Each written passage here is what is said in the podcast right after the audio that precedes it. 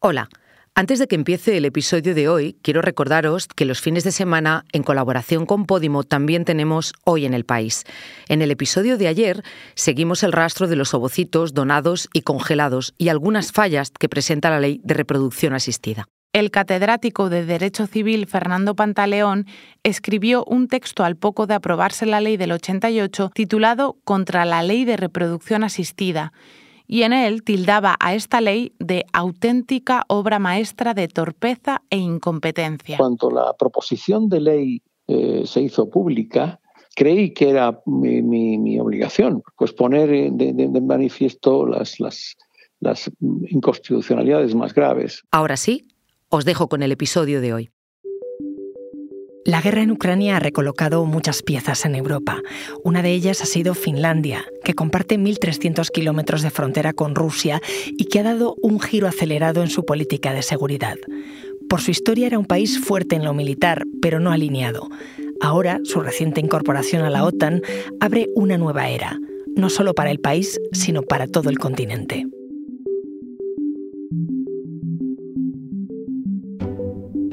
Soy Ana Fuentes hoy en el país, ¿por qué Finlandia representa la nueva Guerra Fría de Europa?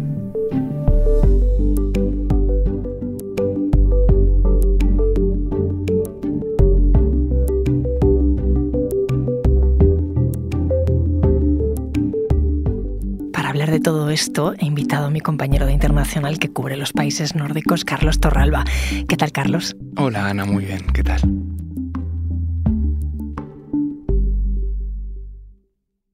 Quería que vinieras porque Finlandia es uno de los países que ha dado un giro clave desde que Rusia invadió Ucrania. ¿Qué está pasando exactamente allí? Bueno, pues la verdad es que Finlandia ha cambiado mucho en los últimos 15 meses desde que comenzó la guerra en Ucrania. Por poner un ejemplo, tuve la suerte de entrevistar a Sanna Marin, a la primera ministra finlandesa, unos 20 días antes de que comenzara la guerra en Ucrania, y me comentaba que la posibilidad de que Finlandia entrara en la OTAN no estaba en su agenda en ese momento.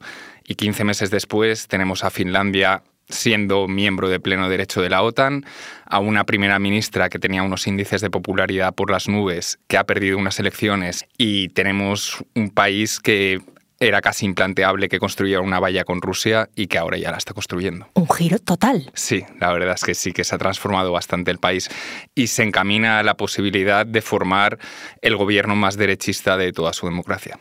Claro, es que cuando pensamos en Finlandia pensamos en un referente en, en, educación, en igualdad, en políticas medioambientales, pero por entender un poco dónde está hoy, quiero que vayamos un poco más atrás. Me imagino que la relación entre Finlandia y Rusia que comparten 1.300 kilómetros de frontera, e, es un poco peculiar. Sí, sin duda. Eh, sin ir más lejos, Finlandia se independizó hace poco más de 100 años de, Rusia y desde que se independizó siempre ha estado muy ligado a Moscú y, con su independencia un poco cuestionada. De hecho, eh, durante la Segunda Guerra Mundial tuvo que repeler una invasión en 1939 de la Unión Soviética, que todavía recuerdan muchos octogenarios y nonagenarios en, en Finlandia, y luego tuvo otra guerra, la guerra de continuación en el 43 y en el 44, con lo cual tuvo que ganarse la independencia de la Unión Soviética a sangre y fuego durante varios años en unas guerras totalmente atroces. Y después, una vez consiguió mantener esa independencia en la que tuvo que ceder varios territorios que se anexionó la Unión Soviética, como mínimo cinco territorios finlandeses, después, durante la Guerra Fría, realmente tuvo una independencia bastante limitada. Eh, no tenía la libertad de poder eh, asociarse al resto de Europa Occidental, como hacía, por ejemplo, su vecino Suecia, y siempre estuvo un poco bajo la supervisión de Moscú. Entonces, Carlos, cuando en 2022 Putin invade Ucrania, a los finlandeses les preocupa. Compartiendo una de las fronteras más largas de todo el continente con Rusia, es evidente que la gente sintió que eran uno de los países que, que estaban más amenazados o que tenían mayor riesgo de verse involucrados en esta guerra. Y todo esto provocó que se acelerara completamente el proceso de adhesión a la OTAN, que hace 15 meses parecía casi impensable. There's no other way to have security guarantees than under NATO's ¿A quién estamos escuchando? Pues estamos escuchando a la primera ministra en funciones, que te he comentado que tuve la suerte de entrevistarla a principios del año pasado. Y esta es una de las primeras veces en las que eh, públicamente manifestó eh, su apoyo claro al proceso de adhesión de Finlandia a la OTAN. Un proceso que se alargó unos cuantos meses, que en principio iba de la mano con el de Suecia, pero que por el bloqueo turco finalmente tuvo que acelerarse la entrada de Finlandia y que se materializó el 4 de abril, un par de días después de las elecciones parlamentarias en Finlandia. Y evidentemente eh, todo este proceso ha molestado mucho al Kremlin, que ha amenazado de todas las maneras posibles a Finlandia para evitar su entrada en la OTAN, pero la verdad es que tanto Sanna Marin como la mayoría de políticos finlandeses han mantenido una posición absolutamente firme y no han cedido en absoluto a las amenazas y las presiones rusas.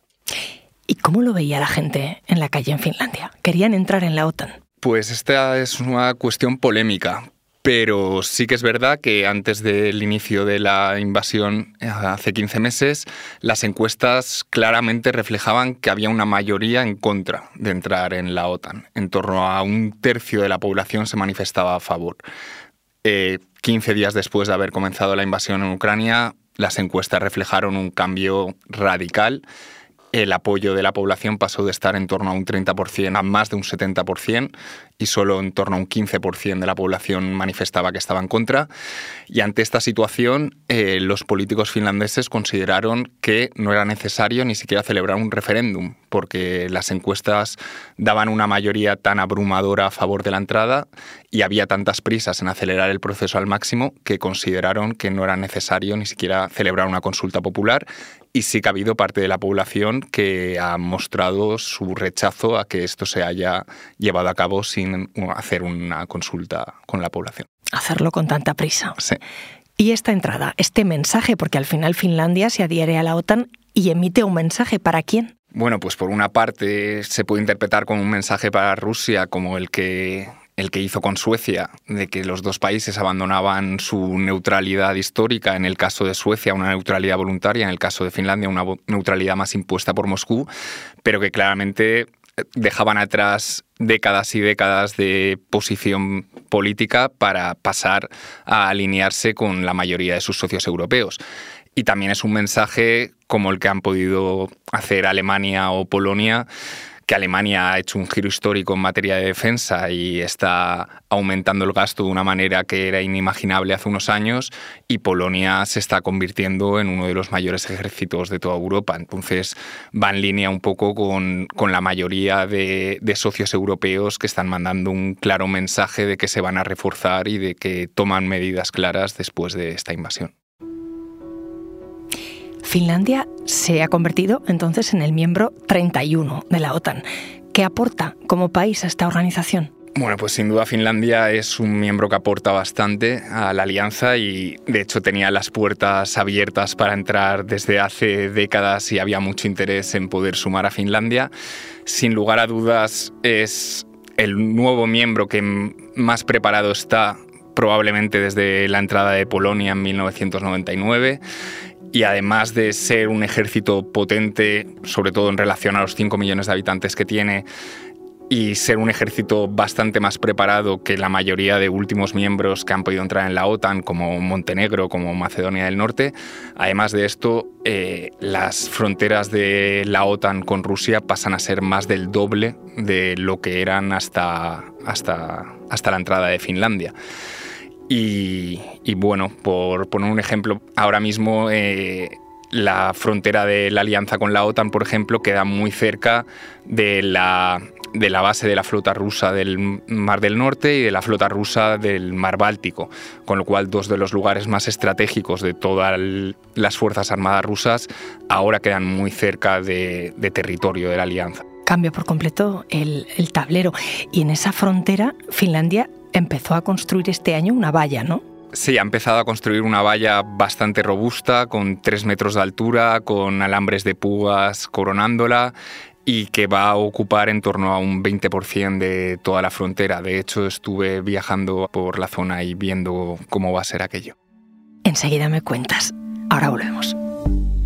Porque escuchas hoy en el país y siempre tienes ganas de más, recuerda que los sábados y los domingos tienes nuevos episodios gracias a la colaboración de Podimo y El País Audio. Carlos, me estabas hablando de esa valla que ha empezado a construir Finlandia en la frontera con Rusia. Cuéntame cómo es ese lugar. Pues aquí se escucha cuando estaba viajando hacia el cruce fronterizo de Raja Giuseppi en el norte-norte de Finlandia, el cruce más septentrional que hay entre los dos países. Y la verdad es que la carretera que llega hasta el cruce, que son unos 48 kilómetros, que realmente solo van hacia allí, no hay ningún pueblo, no hay absolutamente nada, es la zona más despoblada de toda la Unión Europea, son kilómetros y kilómetros de taiga en los que no vive nadie y era bastante bastante significativo ese trayecto en la carretera porque es una carretera recién renovada con fondos comunitarios, con fondos de la Unión Europea, porque se esperaba que, creciera el volumen de tráfico en esa carretera durante los próximos años y que con las sanciones a Rusia y con las medidas restrictivas para que se pueda cruzar la frontera, eh, ahora mismo es una carretera prácticamente abandonada que, no utiliza prácticamente nadie. Yo estuve a finales de marzo y estaba absolutamente llena de nieve, hacía días que no habían pasado las máquinas quitanieves y bueno, pues refleja bastante cómo ha cambiado la relación con Rusia en el último año. ¿Pero por qué se construye? ¿Qué les lleva a construir una valla en una zona donde no hay pueblos, no hay nada? Bueno, los motivos por los que construyen la valla son varios, pero el que alegan más abiertamente y el que utilizan para justificar esta obra es la prevención de lo que ellos llaman las amenazas híbridas de Rusia. Lo que más les preocupa es que igual que está haciendo Bielorrusia en sus fronteras con Polonia, con Lituania o con Letonia, es que Rusia pudiera utilizar la inmigración masiva para tratar de eh, colocar en una situación complicada a Finlandia. Es decir, que recibiera a muchos solicitantes de asilo de Oriente Próximo o de países africanos con la intención de mandarlos directamente a la frontera con Finlandia pero además es más que nada un símbolo también de cómo la relación con, Rusia se ha deteriorado y de cómo no se espera que eh, mejore a corto plazo. Y de hecho, un claro ejemplo es que el cruce de Raya Giuseppe en el que estuve, eh, antes de la guerra tenía unos 300 cruces diarios y ahora la media no llega ni a 10 personas y me dijeron que había algún día que no cruzaba absolutamente nadie. De 300 personas a menos de 10 cruzan al día por ese paso. Y además del efecto de la guerra, ¿qué significa eso para Europa? Bueno, realmente demuestra cómo varias décadas de acercamiento entre Finlandia y Rusia han acabado completamente congeladas en cuestión de unos meses y como no se espera que mejoren a corto plazo, pero también ilustra con nitidez la transformación del marco de la seguridad europea, sobre todo en el norte y el este del continente. Finlandia fue uno de los países más duros a la hora de restringir todos los visados a ciudadanos rusos cuando empezó la guerra. Sí, realmente las medidas que ha tomado Finlandia van bastante en línea con las que han adoptado Polonia o los países bálticos. Todos ellos han o están construyendo una valla con Rusia o con Bielorrusia o la han construido ya y en todos ellos eh, se ha prohibido la entrada a los turistas rusos que lleguen simplemente con un visado de turista. Y todo esto obviamente está afectando en muchos sectores, pues toda la cooperación en el ámbito académico entre Rusia y Finlandia ha quedado completamente congelada, muchos ciudadanos con doble nacionalidad ruso y finlandesa que viven en Finlandia tienen problemas serios para visitar a sus familiares al otro lado y esto también ocurre en Estonia y en Letonia, por ejemplo. Y, y otras consecuencias, por ejemplo, en materia económica, eh, Rusia era un socio comercial importante de Finlandia a, principios de siglo y ahora hay muchos sectores que se han visto muy afectados o, por ejemplo, hay pequeños pueblos de frontera que vivían claramente del turismo ruso y que a día de hoy prácticamente todos los comercios han tenido que cerrar porque no llega ni un solo turista. Antes me contabas que había personas muy mayores en Finlandia que recordaban esa invasión rusa en el 39. Hoy, ¿cómo estaba de preparada Finlandia para una situación como una invasión rusa?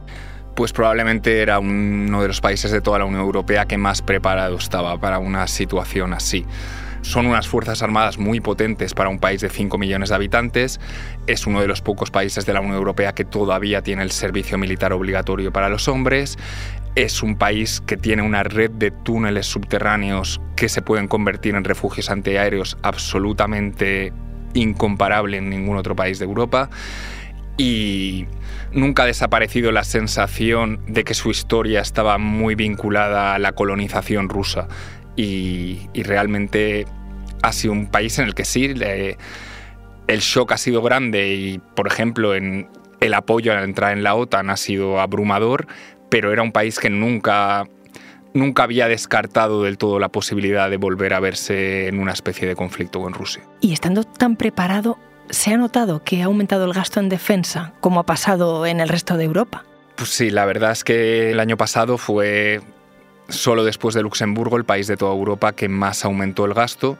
Sí que es verdad que gran parte de ese aumento viene relacionado con la compra de más de 60 cazas F-35 que le, va a comprar a Estados Unidos y que le va a convertir en una de las grandes fuerzas aéreas del continente y que esto se refleja en un claro aumento del gasto.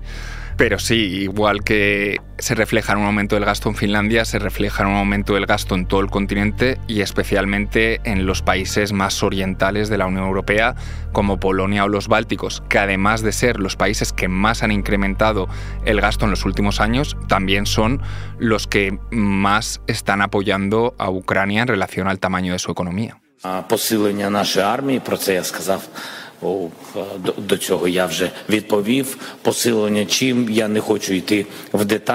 Este que escuchamos es el presidente de Ucrania, Volodymyr Zelensky, que hace poco visitó Finlandia. Una visita muy simbólica. Sí, sin lugar a dudas, porque Zelensky ha salido muy pocas veces de Ucrania desde que comenzó la guerra y ha escogido Finlandia para mostrar su agradecimiento al apoyo incondicional que ha mostrado Finlandia durante los 15 meses de guerra en los que ha estado al frente Sana Marin del país y eh, entiendo que Zelensky también con esto pues pretende asegurarse el apoyo del futuro gobierno. De hecho, se reunió de manera bilateral con Petteri Orpo, con el líder conservador finlandés, que con casi total seguridad será el futuro primer ministro de aquí unas semanas. Mirando a qué puede pasar pensando en el futuro de Finlandia. Antes me contabas que el país está viviendo un momento de transformación política y que podría gobernar allí una gran coalición en la que participe la extrema derecha. Sí, realmente no es la primera vez en la que podría participar la extrema derecha en un gobierno de coalición, ya lo hizo en 2015 hasta 2017, pero en esa ocasión el primer ministro era del Partido del Centro, una formación tradicionalista y agraria que eh, realmente gobernó durante dos años con conservadores y ultraderecha y el, experimento acabó siendo un fracaso en parte porque el partido de extrema derecha acabó teniendo una escisión en la que se impuso el ala más radical de la formación. La diferencia con el posible futuro gobierno que parece que, que, va a salir de estas elecciones es que en esta ocasión sería una coalición de los cuatro partidos más a la derecha de todo el arco parlamentario finlandés. Carlos, el caso de Finlandia es mm, un ejemplo más de cómo está creciendo la extrema derecha en Europa. Pero ¿tú crees que tiene que ver con la invasión de Ucrania por parte de Rusia? ¿Tiene que ver eso con que en Finlandia haya crecido la extrema derecha? Bueno, como mínimo diría que Finlandia, igual que todo el continente, ha estado muy afectado por la crisis energética y por la espiral inflacionaria que se ha derivado de la guerra de Ucrania y creo que esto ha beneficiado a los conservadores y a la extrema derecha que apostaban por eh, reducir el gasto público, una bajada de impuestos, y la extrema derecha claramente apostaba por parar la transición ecológica y volver a utilizar los combustibles fósiles para que esto supusiera un ahorro en los bolsillos de los ciudadanos. Y como mínimo creo que esto es una muestra más del giro que se está viendo en el norte de Europa antes de la guerra, eh, con la victoria de la socialdemocracia noruega, coincidió que por primera vez en más de 20 años, Noruega, Finlandia, Suecia y Dinamarca estaban gobernados por socialdemócratas. Eh, después de la guerra ha cambiado mucho la situación. En Suecia y en Finlandia todo apunta a que van a tener sus gobiernos más derechistas de la historia. En Dinamarca también ha habido un giro a la derecha del gobierno socialdemócrata. Y en Noruega las encuestas apuntan a un claro giro conservador en las próximas elecciones. ¿Y si en Finlandia esa coalición de gobierno con los ultras sale adelante? ¿Qué camino va a seguir el, el futuro gobierno en defensa? Bueno, pues lo lógico creo que sería pensar que la tendencia de aumentar el gasto y de fortalecerse todavía más va a seguir así o se va a agudizar más todavía. De hecho, hay que tener en cuenta que el apoyo a la entrada en la OTAN y el apoyo a la construcción de la valla en la frontera ha sido unánime y de hecho el futuro primer ministro con casi total seguridad, Peter Orpo, probablemente ha sacado rédito político de haber estado defendiendo la entrada en la OTAN desde hace más de 25 años. Gracias, Carlos. Gracias a ti.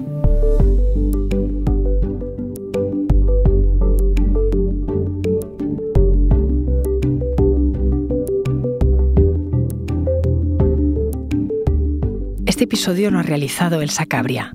La grabación en estudio es de Nicolás Chabertidis. El diseño de sonido es de Camilo Iriarte. La edición es de Ana Rivera y la dirección de Silvia Cruz La Peña. Yo soy Ana Fuentes y esto ha sido Hoy en el País. Mañana volvemos con más historias. Gracias por escuchar.